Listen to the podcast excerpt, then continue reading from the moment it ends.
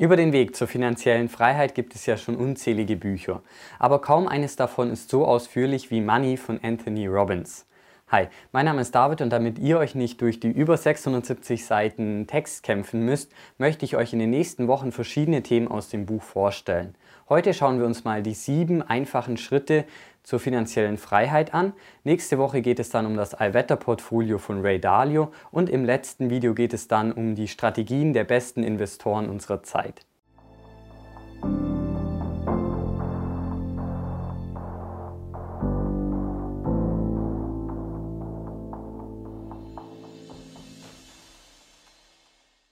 Im ersten Schritt sollte man die Entscheidung treffen, nicht mehr nur Verbraucher zu sein, sondern Investor zu werden. Denn gerade als Angestellter ist es natürlich relativ schwierig, reich zu werden, weil man hier Geld gegen Zeit tauscht und unsere Zeit ist natürlich nur begrenzt.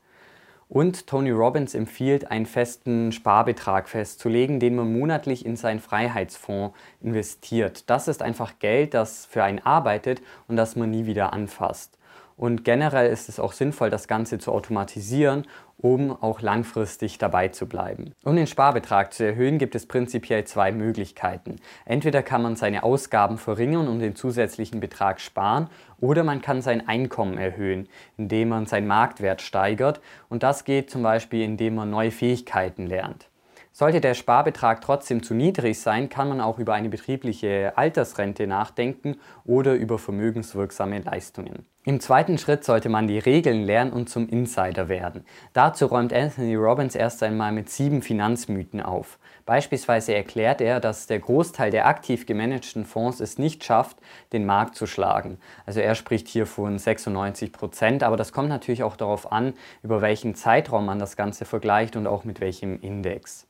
Außerdem erklärt er auch, dass die Gebühren für aktiv gemanagte Fonds meistens nicht gerechtfertigt sind und dass die Gebühren die Rendite langfristig gesehen massiv nach unten zieht. Also hier mal ein kleines Beispiel. Wie viel Geld hat man, wenn man einmalig 100.000 Euro für 30 Jahre bei einer Jahresrendite von 7% anlegt und dabei 3% Gebühren zahlt? Ja, das Ergebnis sind über 324.000 Euro. Gut zugegeben, 3% sind vielleicht auch etwas hochgegriffen, aber wie würde das Ganze denn bei einem Prozent Gebühren aussehen? Und da wären wir bei über 574.000 Euro. Und bei 0,5% Gebühren, da sind wir bei über 661.000 Euro, also mehr als das Doppelte, wie wenn man für 3% Gebühren investiert hat. Natürlich sollte man sich wegen der Gebühren jetzt auch nicht verrückt machen, aber wie man sieht, macht es sehr wohl einen Unterschied, ob man in einen aktiv gemanagten Fonds mit hohen Gebühren investiert oder in einen kostengünstigen ETF. Und weil die meisten aktiv gemanagten Fonds es ja sowieso nicht schaffen, einen Vergleichsindex zu schlagen, stellt sich natürlich schon die Frage, warum man nicht einfach gleich die passive Variante wählen sollte. Natürlich ist an dieser Stelle auch noch wichtig zu erwähnen, dass die vergangene Rendite keinen Schluss darauf zulässt, wie sich etwas in der Zukunft entwickeln wird. In diesem Kontext erklärt Anthony Robbins übrigens auch noch den Unterschied zwischen einem Finanzmakler und einem treuhändischen Berater. Ein Finanzmakler ist meistens nur auf seine eigene Provision aus und ist alleine auch schon deshalb befangen, weil er meistens auch nur auf ein beschränktes Produktportfolio zurückgreifen kann.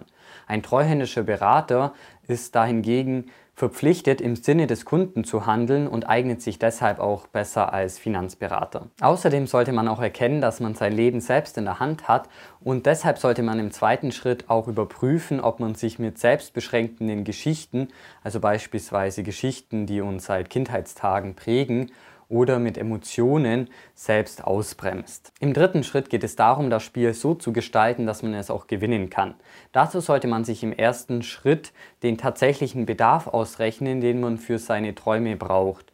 Denn laut Robbins ist es so, dass man oft astronomisch hohe Zahlen im Kopf hat, aber wenn man dann mal den tatsächlichen Bedarf ausrechnet, ist dieser meist viel geringer, als man immer im Kopf hat. In diesem Zug kann man sich auch einen Investmentplan aufstellen, um mal herauszufinden, wie lange es eigentlich braucht, um seine finanzielle Freiheit zu erreichen.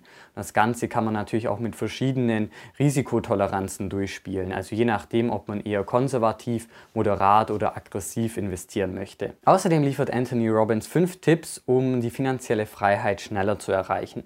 Und die ersten beiden Tipps habe ich vorhin schon mal kurz angesprochen, und zwar geht es darum, mehr zu sparen und sein Einkommen zu erhöhen. Mehr sparen sollte wahrscheinlich relativ logisch sein. Da kann man einfach mal schauen, ob man seine Ausgaben weiter verringern kann und dann kann man den Differenzbetrag sparen. Also da geht es mit solchen Alltagssachen los, wie dass man sich mal überlegen kann, ob man Wasser abgefüllt kaufen soll oder ob man sich das Leitungswasser nicht selbst abfüllen kann. Oder man kann eben weitergehen und auch schauen, ob man bessere Konditionen für die Hypothek bekommt. Und im zweiten Schritt geht es darum, sein Einkommen zu erhöhen und da geht es eben um den Marktwert. Also hier kann man einfach schauen, ob man neue Fertigkeiten lernen kann und einfach generell einen Mehrwert bieten kann. Der dritte Tipp lautet Steuern und Gebühren senken. Die Gebühren kann man beispielsweise dadurch senken, indem man einen Discount Broker verwendet oder wie bereits angesprochen, indem man einen passiven Investmentansatz verfolgt, anstatt jetzt in einen aktiv gemanagten Fonds zu investieren, wo die Gebühren oft höher sind. Und wie man Steuern sparen kann, dazu kommen wir gleich noch. Der vierte Tipp ist noch, die Rendite zu steigern und das geht beispielsweise durch eine höhere finanzielle Bildung, weil man dadurch einfach bessere Investmententscheidungen treffen kann. Und wie das geht, Ganz einfach, indem ihr jetzt diesen Kanal hier abonniert. Beim fünften Tipp kann man sich mal überlegen, ob es denn nicht eine Möglichkeit gibt, seine Lebensqualität zu steigern und gleichzeitig die Kosten zu senken, indem man an einen anderen Ort zieht. Also das muss jetzt nicht unbedingt ein anderes Land sein, aber je nachdem, wofür man sich entscheidet, kann man dadurch vielleicht natürlich auch die Steuerlast senken. Beim vierten Schritt geht es darum, eine Asset Allocation festzulegen, also sprich sich zu überlegen, wie viel Geld man in welche Vermögenswerte investieren und wie man diversifizieren will. Wie so eine Asset Allocation aussehen könnte, zeige ich euch nächste Woche mit Ray Dalios Allwetter-Portfolio. Weil niemand den Markt timen kann, schlägt Robbins, wie schon mehrfach erwähnt, eine passive Investmentstrategie vor, bei der man auch vom Cost-Average-Effekt profitieren kann. Also sprich, dass man langfristig gesehen zu einem Durchschnittspreis einkauft. Und hat man einmal eine Verteilung festgelegt, dann sollte man auch dabei bleiben und regelmäßig umschichten, um die Gewichtung beizubehalten. Außerdem sollte man jetzt auch konkret festlegen, wie risikoreich man investieren möchte. Und um herauszufinden, wie hoch eure Risikotoleranz ist, könnt ihr beispielsweise den Test der University of Missouri machen. Und hier könnt ihr einfach ein paar Fragen beantworten und bekommt dann am Ende ein Score, je nachdem, wie risikoreich ihr seid. Der Link dazu ist natürlich wie immer im Beschreibungstext. Es kann auch sinnvoll sein, sich Zwischenziele zu setzen und einen kleinen Teil des Geldes in einen Traumfonds zu investieren. Also das ist einfach Geld, das nicht für morgen ist, sondern für heute. Ihr könnt es also ruhigen Gewissens ausgeben. Im fünften Schritt sollte man sich überlegen, wie viel Geld man zu welchem Zeitpunkt in seinem Leben haben möchte. Und besonders sollte man sich Gedanken über seine Rente machen auch wenn das vielleicht ein Thema ist, das für viele von uns noch relativ weit entfernt ist. Aber man kann hier dann eben vor allem vom Zinseszinseffekt profitieren. Bei einer Einzahlung von 10.000 Euro entstehen so bei einer Rendite von 5% pro Jahr nach 30 Jahren über 43.000 Euro. Und nach 50 Jahren wären es bereits knapp 115.000 Euro. Ihr seht also schon, es lohnt sich früh anzufangen. Anthony Robbins geht in diesem Zug aber auch auf verschiedene Rentenversicherungen ein, wie zum Beispiel auf die Sofortrente oder eine aufgeschobene Rentenversicherung. Der sechste Schritt lautet investieren wie die 0,001%. Zu diesem Thema kommt auch noch eigener Content online, deshalb möchte ich da jetzt nicht zu viel vorwegnehmen. Nur so viel, beim erfolgreichen Investieren geht es unter anderem um ein asymmetrisches Chancen-Risikoprofil. Die Chancen sollten also immer höher sein als die Risiken. Der siebte Schritt lautet, tun Sie es, genießen Sie es und teilen Sie es mit anderen.